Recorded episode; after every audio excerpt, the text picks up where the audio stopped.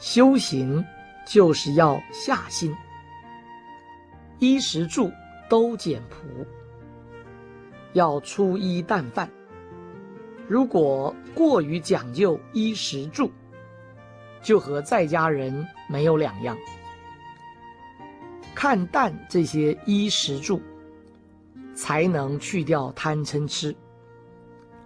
如果生活太充足，则欲望大。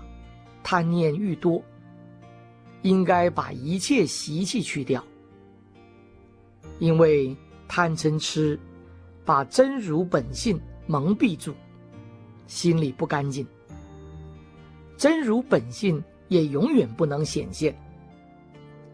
若要下心，当从衣食住、日常生活着手。吃东西，吃饱就好。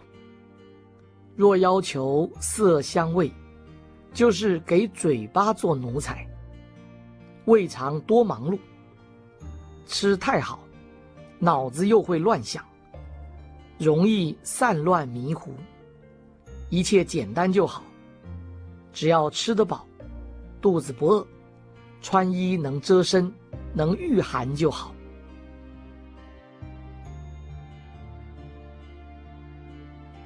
若着于色声香味触法，则智慧不能开，要想办法去掉它。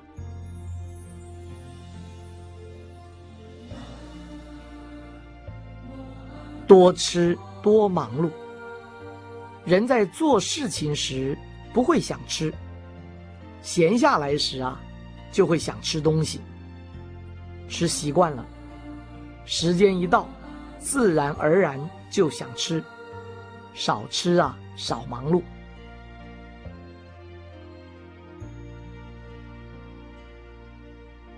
贪一样，就有很多样出来。出家修行，就是要修色受想行识，修五蕴皆空。粗衣淡饭，离香味触法，也不是叫你不要吃饭，或越吃越少，而是要顺其自然，要正常，要无所挂碍。如果有我吃多少的观念，那就是执着了。故意不吃，火气呢会上升，不能修行。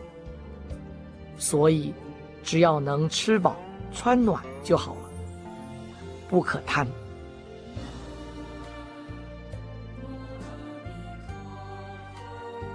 这个世间不是给我们贪的，贪人家多少，就要还人家多少。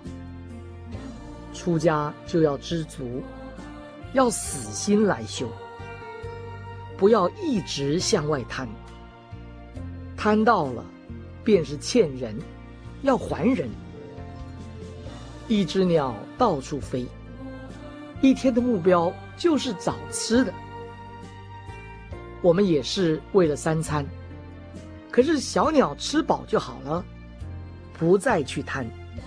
而我们为了吃，贪念更加多。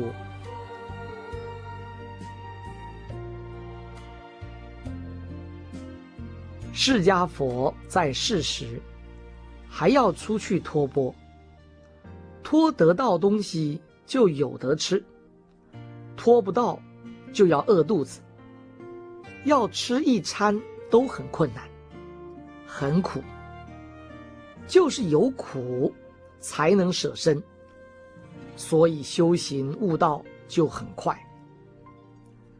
以前大陆承天寺。